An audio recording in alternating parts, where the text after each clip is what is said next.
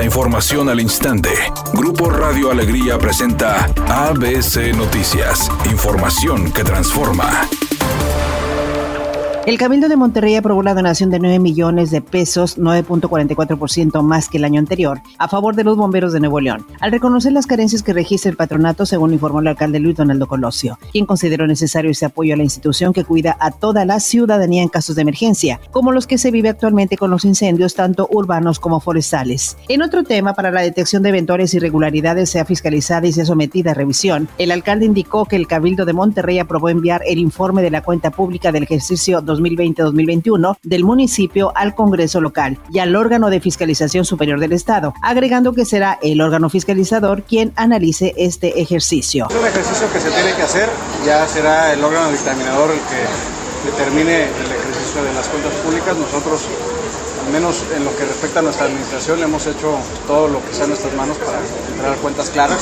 Estamos atentos a cualquier observación que puedan hacer para nosotros corregirla, incluso si no es parte de nuestra administración. Al final del día las cosas que no sucedieron en nuestra organización no serán nuestra culpa, pero sí son nuestra responsabilidad. Finalmente, el alcalde de Monterrey, Luis Donaldo Colosio, habló del rechazo de los vecinos del sur de la ciudad al proyecto de una línea de metro elevada, indicando que se deberán generar los consensos necesarios para alcanzar la mejor solución al problema de movilidad que se presenta actualmente. El problema en el sur de Monterrey, el principal problema en el sur de Monterrey, no lo podemos negar, lo supimos porque lo dijo la gente en campaña y lo vemos todos los días, es la movilidad.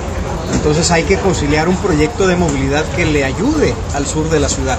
Y ahí todos, todos tenemos que hacer concesiones, sin excepción, incluidos los vecinos, incluido el municipio, incluido el gobierno del estado, para poder lograr el consenso en el proyecto que más beneficio impacte a la gente de la, sur de la ciudad. Después de que en febrero pasado autoridades de agua y drenaje revelaron que en San Pedro se consumía hasta tres veces más agua que en el resto de los municipios metropolitanos, el alcalde Miguel Treviño confirmó que los habitantes de este municipio han bajado su consumo de agua ante la sequía que atraviesa el estado, logrando disminuir 20% el consumo del vital líquido por habitante.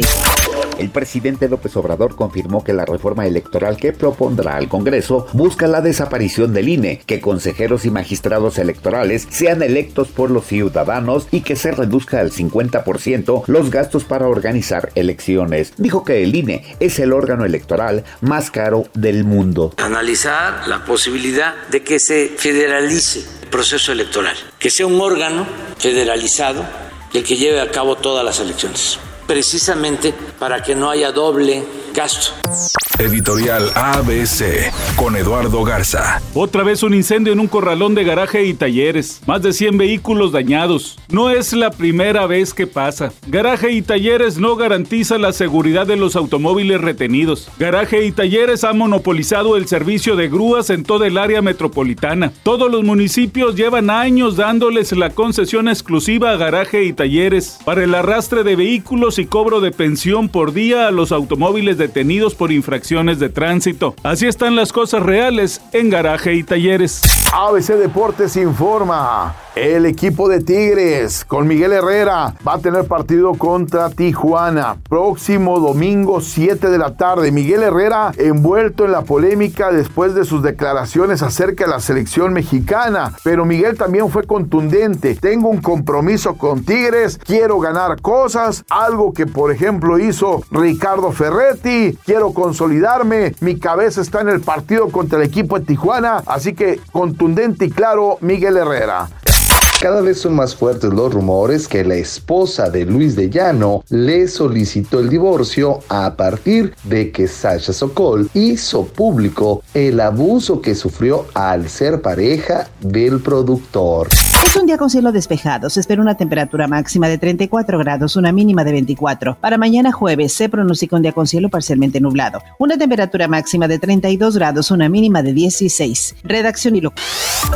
ABC Noticias. Información que transforma.